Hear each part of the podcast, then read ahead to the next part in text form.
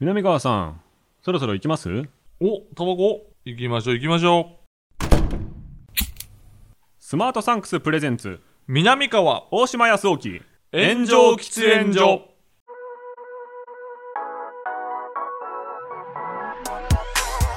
So long, I've been trying to fight the world. Damn wrong, everything I thought I knew. Hold on. さあ、始まりました。スマートサンクスプレゼンツ、南川と大島康沖の炎上喫煙所、パーソナリティ兼進行役の大島康沖です。どうも、大島くんの話し相手、南川です。密な場所で密かにトークをコンセプトに喫煙所で話しているかのように二人きりでゆったりとトークする番組です。うん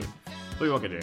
いや、今週も始まりましたか今週も始まりましたけれども、はいはいよろしくお願いしあます。のーよろしくお願いします。年末年始にですね、見たテレビで僕一番面白かった番組で、おお、なんやろ。あの、このテープ持ってないですかっていえう、ー、何それ。うご存知ないですかわ、知らん。こちょっとね、ネットでぼやっと話題になったんですけど、のテープ。あのー、A マッソの奥様マッソっていうやつが1年前にありまして、はいはいはいそれのチームが手掛けてるやつなんですけど、あの伊藤聖子さんが MC で、おー、はで昔の映像ってあのテレビ東京の番組なんですけど、はいテレ東にももうあんまり保管されてないい。とあ、そうなんや。なんかテレビ始まったばかりの頃っうてんテープも結構処分しちゃってたみたいなはいはい話ででその頃のテープを視聴者からうん VHS テープを送ってもらってうんそれをみんなで一緒に見るっていああー、うおもろそ。番組なんですよテレ東っぽいじゃないうであすあー、か。おもろそでまあこの放送時には1月30日なんでうんもう TVer 配信とかも終了してると思うんですけど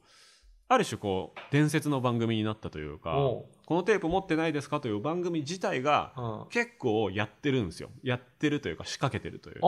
あ、なるほど。え、でただ見るだけじゃないってことそうう。なんですよねほでそこで送られてくるテープが、うん坂谷一郎の「ミッドナイト・パラダイス」っていうう。、うん。まあご存知ないですかうん坂谷一郎小谷一郎。あの深夜の番組で、うまあギルガメとかとはちょっと違うかもしれないですけあーどなんかちょっと深夜のおふざけの、ん。うん。もう不謹慎な、うん。ザ深夜トーク番組みたいなうんうんうんうんやつで1970 80 70年代末とかだったかなとか言ってたかうんなうんうんなんかぐらいのやつでもう映像がどこにも残ってなあいそうなんやその時の超人気番組のへ VHS ー送られてくるんですよ。うん。でそれがもう開けてみれば、もう基本セクハラ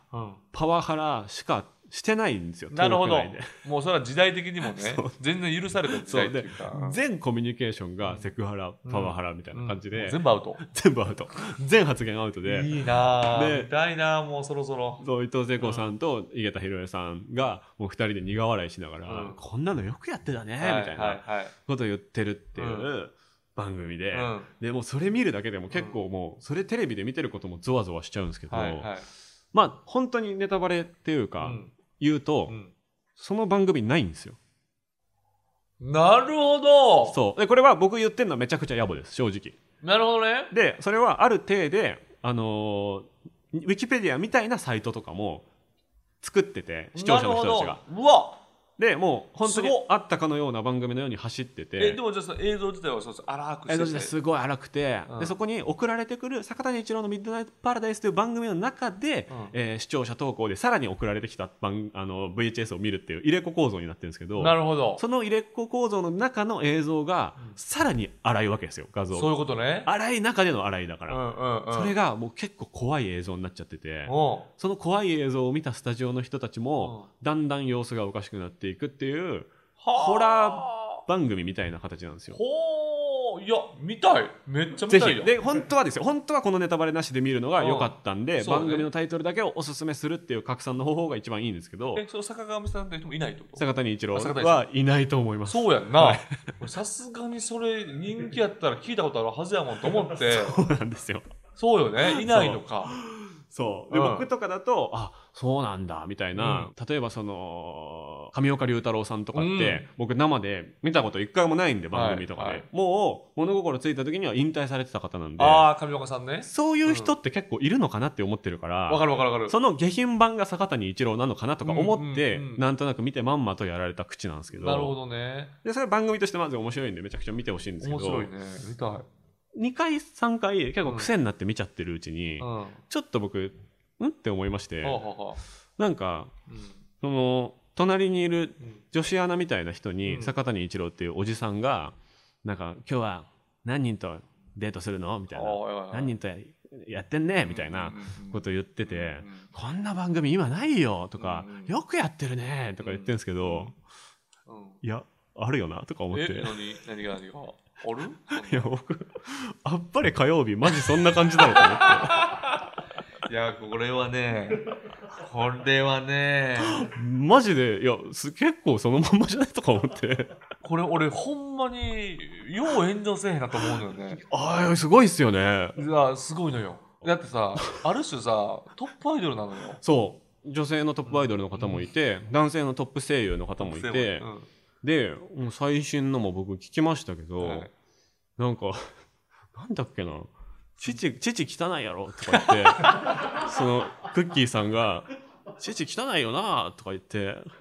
どうせ父汚い、あななんか、お願い事はありませんかみたいなやつやが。ったっけななんか、お何でも叶えられるとしたら何ですかみたいな、うん無邪気な、普通の、うんなんか、お昼のラジオに来るような、みたいなうんメールが来た時に、なんか絶妙にそんなに盛り上がらない回答が続いた後に、もっとあれやろ、父汚いから綺麗にしたいとか、みたいなクッキーさんが言 って、で、絶句したんですけど、その後の南川さんのフォローが、いや、綺麗ですよね、って、あ言った言った言 った全員間違ってるっていう。覚えてる覚え てる覚えてるこれ、坂谷一郎のミッドナイトパラダイスじゃねえかとか思って。覚えてる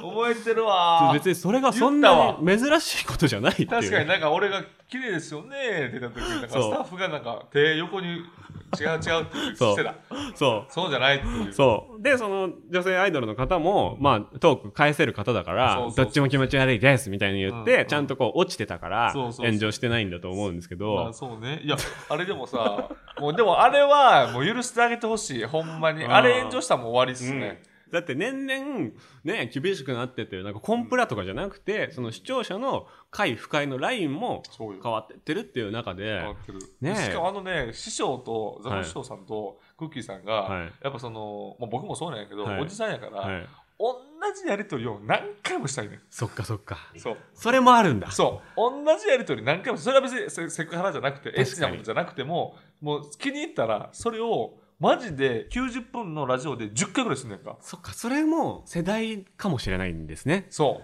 若い人にしてみたら、うんうんそのしつこいっていうのもうんハラスメントに読み込まれてしまうそう可能性があるっうてでいうももうしつこいからそれがお笑いだと思ってるからこっちはもうしつこいのがおもろいからこれ由々しき問題ですよねで何も回すんなよみたいなえ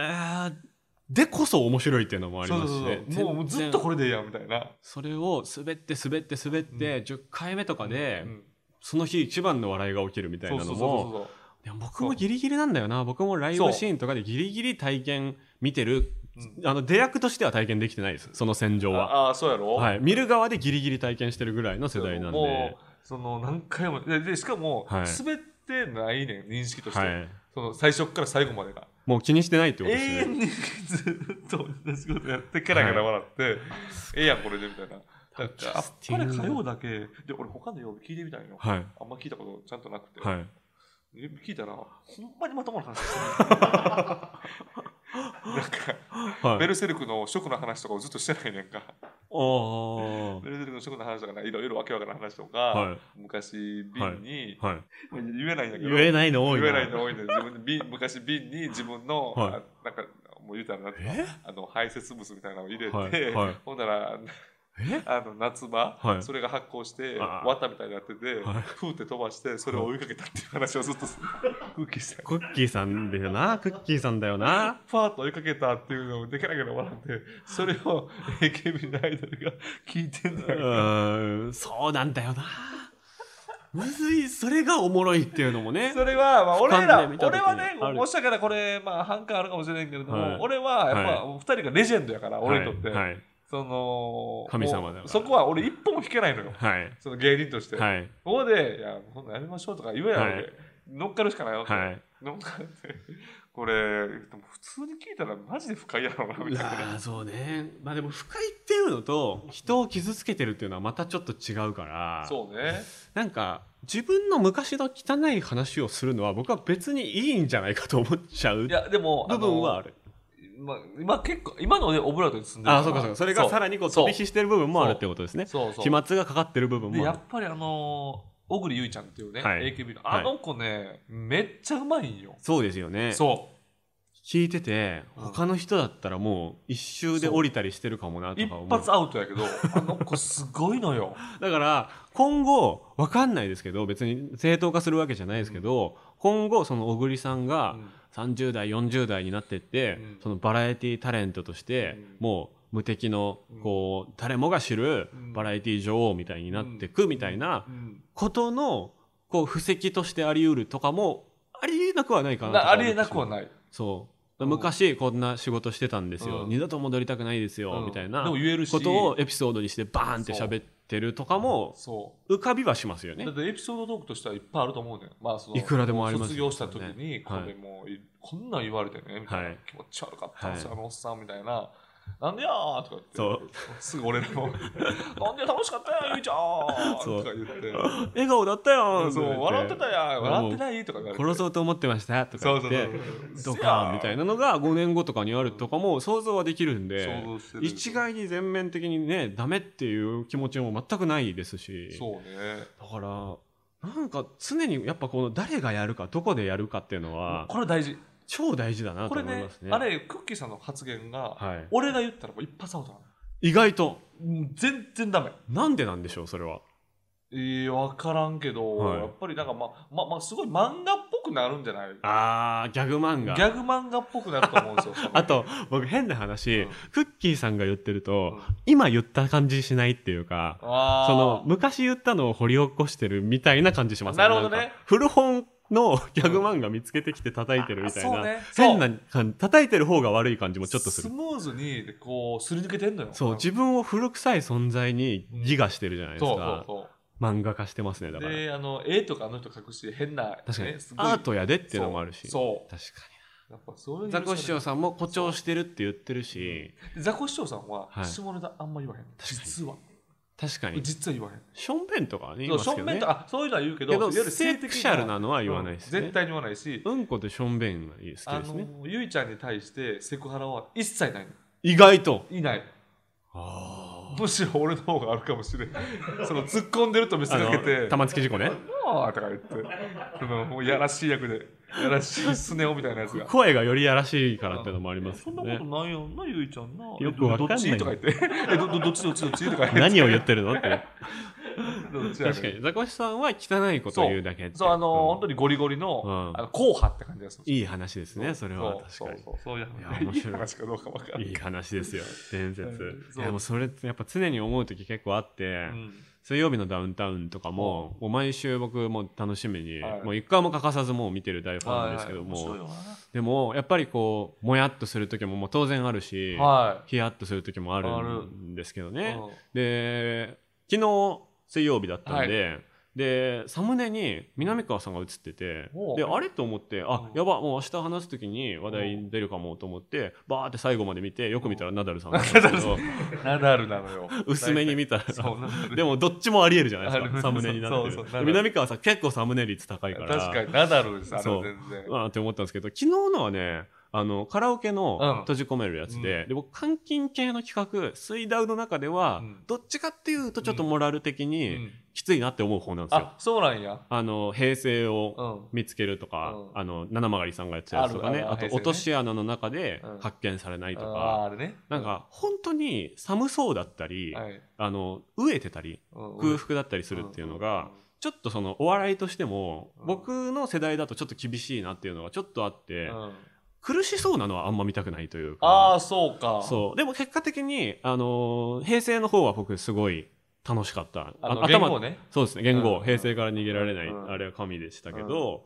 でも今回のやつ、うんなんかあんま思わなくてそれ、はいはいはいはい。めっちゃ監禁されてるのに、うんめっちゃ監禁よめっね ちゃ千葉の山奥で、うんナダルさん9時間半監禁されてるんですけどそう。なんか思わなくて、はいなんでかっていうと、あったかそうなんですよねああ、なるほどね。で外から来た人が「うん外寒いよ」とか言って中入るんで多う分ん中はあったかいっぽいんですよあ中ね。はね、あったかいと思う。あったかいでとす思よう。南川さん参加してないですよね。してあますしてないしてないあしてないですよね。してないしてたらバレなバレになっちゃうからあれうあとご飯めっちゃ食えるんですよ。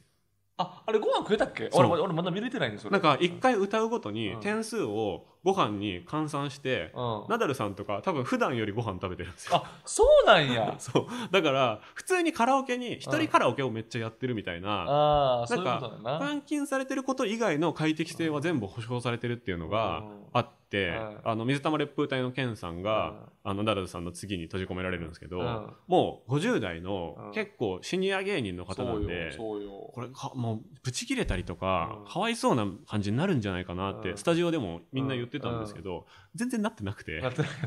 あの楽しそうな ってでないなってないそうで悪態はちゃんとこう、うん芸としてついたりはするんだけど、うんなんか良くて、うんあなんかそういうところのチューニングの一個一個とかうもん今後変わっていくのかなっていうのすごい同じ水ダウの監禁企画でもうなんか変化を感じたというか。なるほどでもあれある種ちょっと例えば出演者と見てる人の乖離がもしかしたらあるのかもしれないんですけどあー乖離がそれが面白いと思ってくれてるからこれ言うの野暮なんですけど、まあまあまあ、ま多あ、分ケンさんは、はい、来て入った瞬間いやありがとうなると思ったはずなんです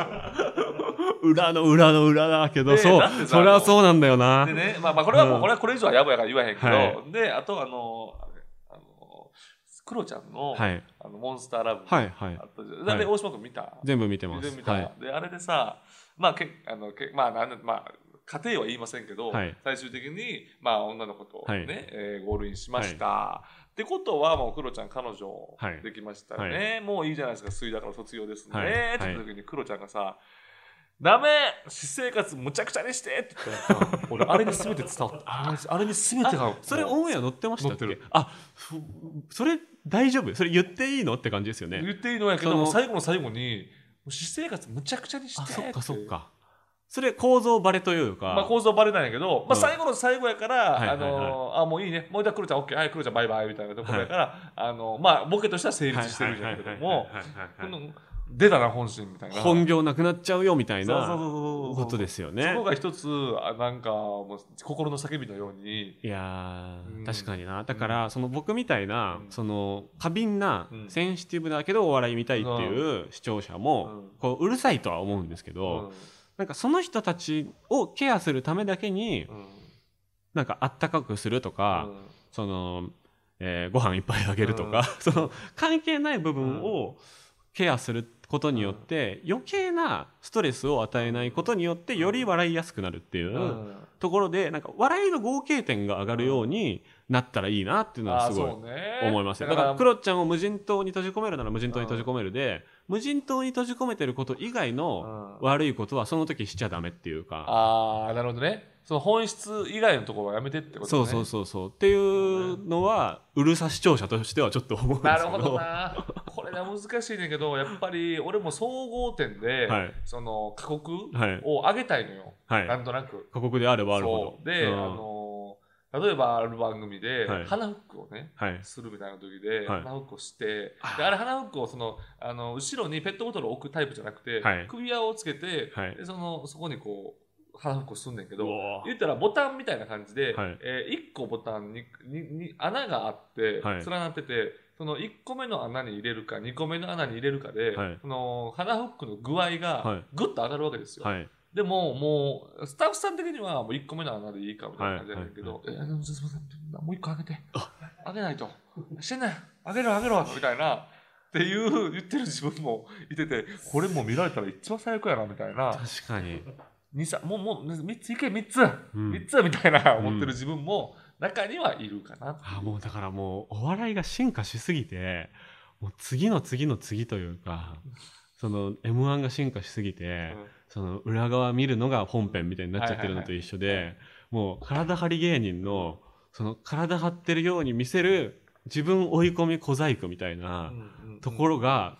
恥ずかしいっていうのが見どころになるみたいないやでもあれねい最やで悪もほんまに嫌なやつもあるから ねほんまに嫌やねんっていうのもこれ人によってあるのよ個々人ですよね。そう電気嫌とかん電気だけは絶対嫌とか、うん、あこれだあかんのよらおいでやす小田さんがそそのう兵所恐怖症のやつとかもあれはスタッフさんの対応が迅速で、うんまあよかった例にも見えるよか形っただっ例にも見えるよねたかなとは思いますけど、あれで申告してやめれない状況の企画も全然あるよねってあるある思うんであるだからなんだろうマネージャーさんの能力とかがめっちゃ大事になってくるのかなああ、そうやろうな。そうやろうな。マネージャーさんが鍵とか渡したりしてるわけじゃないそうでやすろうかな結。局どこまで追い込めるかっていうことやと思うんやけれども。マネージャーさんがその実はもうカウンセラーの資格持ってるみたいあなー芸能マネージャーがあそうう。いうぐらいの時代になっていくかもしれないですね。まあ本当に俺は大島君と全くあれが違うから さ芸人なんてなんでカウンセリングせなあかんねんって思ってるタイプやからボッコボコ行かれろよっていうやっぱそういうタイプやからまあちょっねと。ちゃうかもしれへんけどな。いや、いろんな。だからあの俺だからうんこの前、なんかあのほんまにこれも言ったらあれなんやけど、はいあのアメトークで、はいあのわさんまさん VS 若手芸人みたいなはいはいはいはいはいはいはいででその若手芸人が、はい交渉委員会なんかは誰も出たくないですよみたいい。な、はい。ああ、言ってでました、ね。ああみたいな、はいはい。俺もうテレビの前でいやめっちゃ出たいけどな一番出たいやろって言うなんでやっつってさんまさんみたいに怒ったもんなんでや一番出たやろ一そ番出れ、たい番組もやう本心ってことですよね本心や。プロレスとかじゃなくそうて、そうそうもう本心で。鬼が生き一番生きてるって感じるやろっていう芸人と一口に言っても本当にいろんな道があるって いうことなのかな。まあそういうことかもしれなう、いなん南川さんのタイプがやっぱ一番古き良き古いな古いんやなタイプとし 古いんて。やなでも僕みたいなその甘っちょろいやつが増えれば増えるほど、その南川さんとか尾形さんとかの、うんこうプレゼンスというか価値とかも、うんこう相対的に上がっていく上いうがってくのほんまにだって若手でそっち目指す人多分いないじゃなえいいですかないの俺らはもう化石いえでもいなくないですか5年やい目やとかでおるよおるおる絶対おるってこれ一定数絶対いんのよキャツミさんとかしか思い浮かばキないャツミしかも関西のね関西2年目とかですよ、ね確かにないます僕と同い年ぐらいの確か6に年目とか5年目なんとうかわーってなって落ち例てえいなばいもう裸で、はあーきつかったなーって言ってる時みんながもう40代やもんい、でしょの方が面白いっていうのも多分あると思いますしあねあ若手でっていうのいないのかな、もしかしてまあ渡り119さんとかああそうねぐらいかなあといるはと思しいて浮かばないでな渡り119はほんまにやりたくないやろうしなでしょうしね、うそうなんですよ実はそうだとん、思多うん分ですよ多分ねうん、そうやな難しいよなそうこれだ体張るなら YouTuber になってるしっていう世代かもしれないしああそうなんかなと思いますけどね。まあそうねというわけで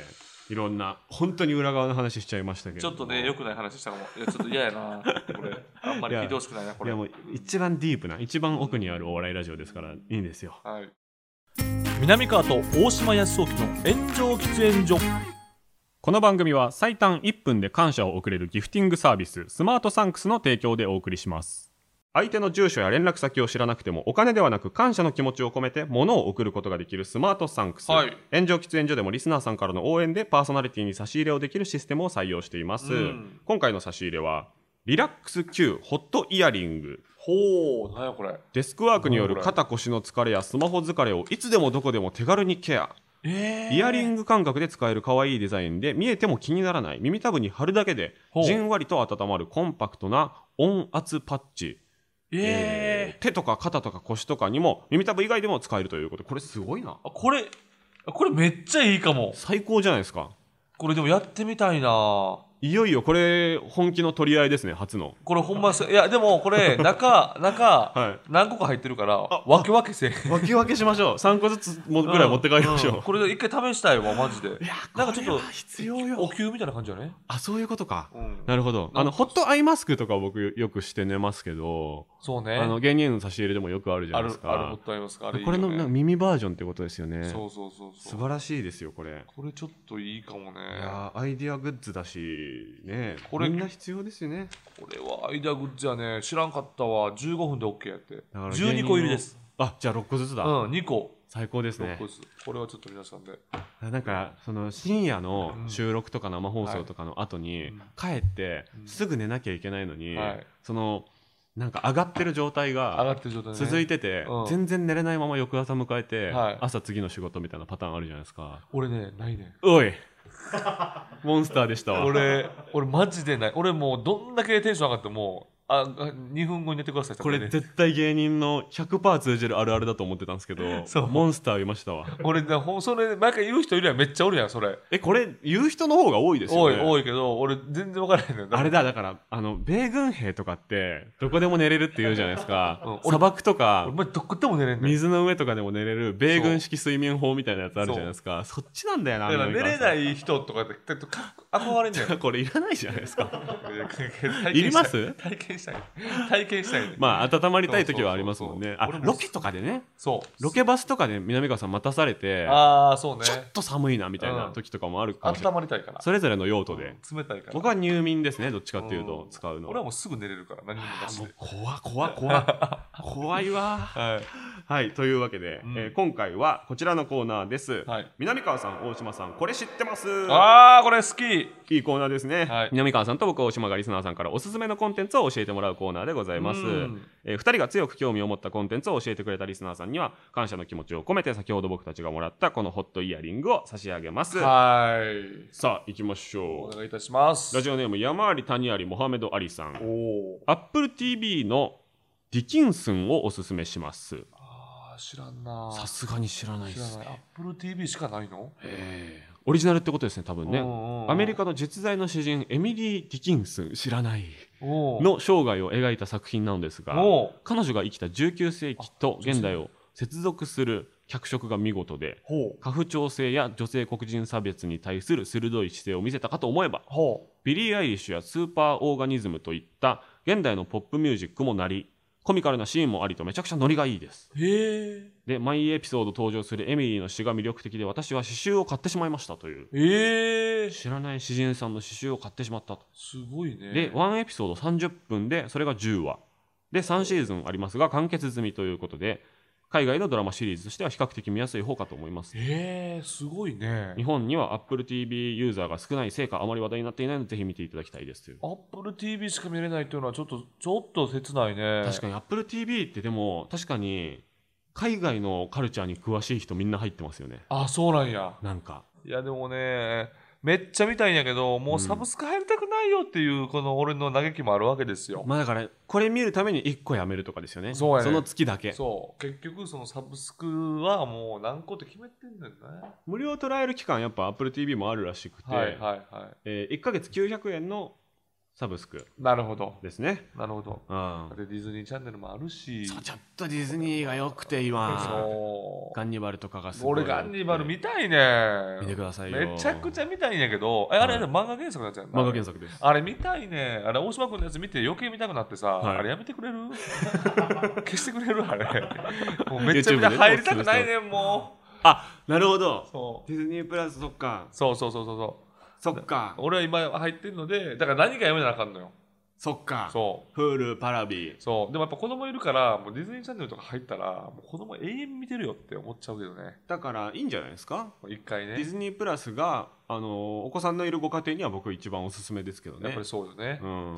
まあまあそう、ディズニーチャンネルはちょっと頑張って入るか。で夜こっそり、うんあのガンニバルとガンかニバをルを見る。あの夫婦で見るという夫婦で見る。なな何話ぐらいあるんですかね。ガンニバルね今あの毎週配信あ、で昨そうなんやな。日4話が配信されたところあであ、ちょっと見たいね多。分全7話とかだったと思うんで、そうやん。はい、だいぶめちゃくちゃおすすめですよもうあの本当に。今まで見た配信ドラマで一番面白いですマジで、はいマジでえ、それ、はいか全全世界含めて全世界含めてもう、えーえハウハウス・オブ・カードとかぐらい面白いですええ ほんまにブレイキング・バッドとかブレイキングバットが何とかぐらい面白いですプリズプリズンブレイクのい、シーズン1ぐらいあでもぐらい面白いんじゃないでうすかわーそうめっちゃおもろいやんう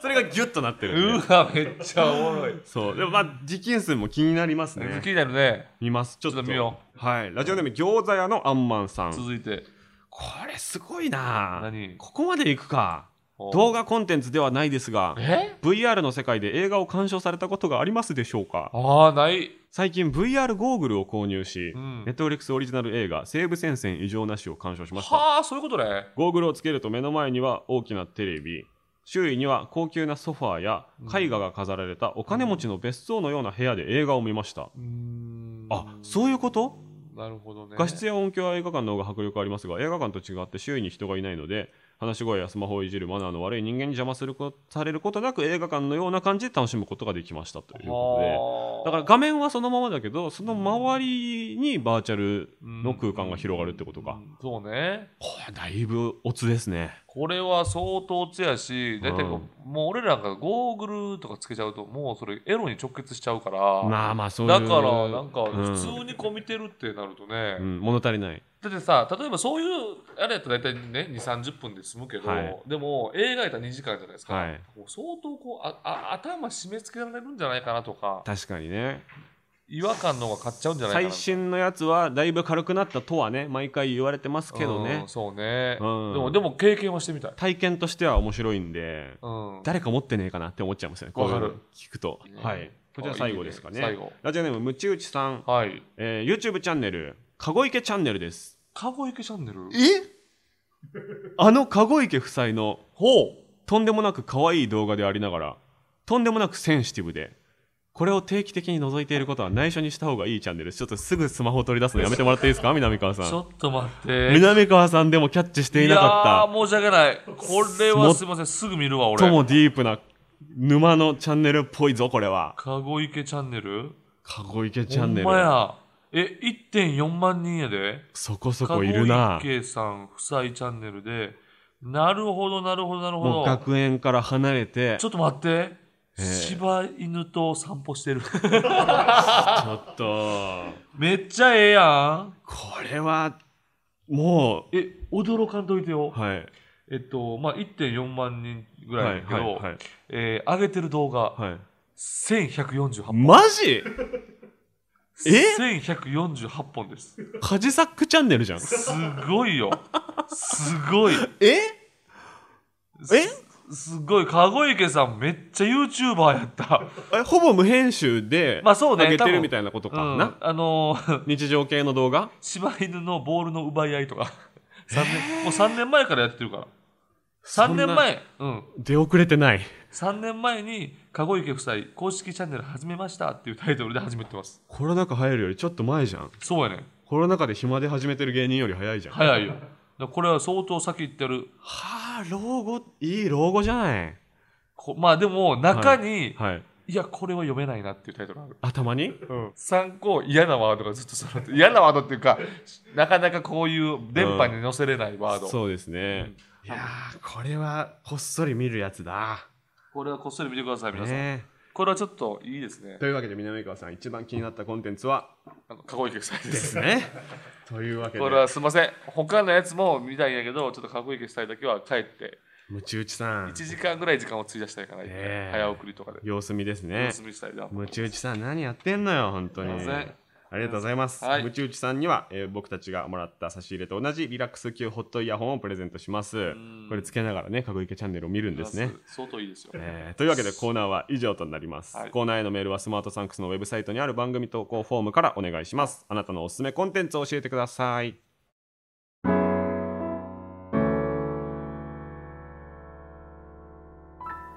南川と大島康沖の炎上喫煙所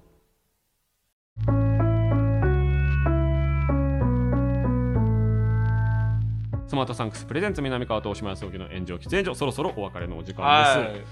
えーというわけで、えー番組への感想コーナーへのメールはスマートサンクスのウェブサイトにある投稿フォームからお願いしますと、えーハッシュタグはすべて漢字で炎上喫煙所僕たちに話してほしいテーマも募集していますあんまりにもねうんあんまりにもねこの誰のキャラはいくらですかとかね、うんハッシュタグで聞かれてもそれは無視しますそれは無理よ無理無理そんなの絶対無理よなんかこう思ってるんじゃないかとか、うんなんかそういう裏側の話はうん気分によってはするけれども、全然いいけれどもね何でもかんでも話すわけじゃないないぞと結局わかんないんだねそうですね、うん、人の気持ちなんで。はいはい。というわけで、えー、あちょっとタバコあ煙いですねあそうじゃあ、ぼちぼちいきま すか。マジでこれ適当になってきて る本当に良くないと思いますけどぼちぼち仕事行きましょう行かきましょう、行きましょ行うき。ましょう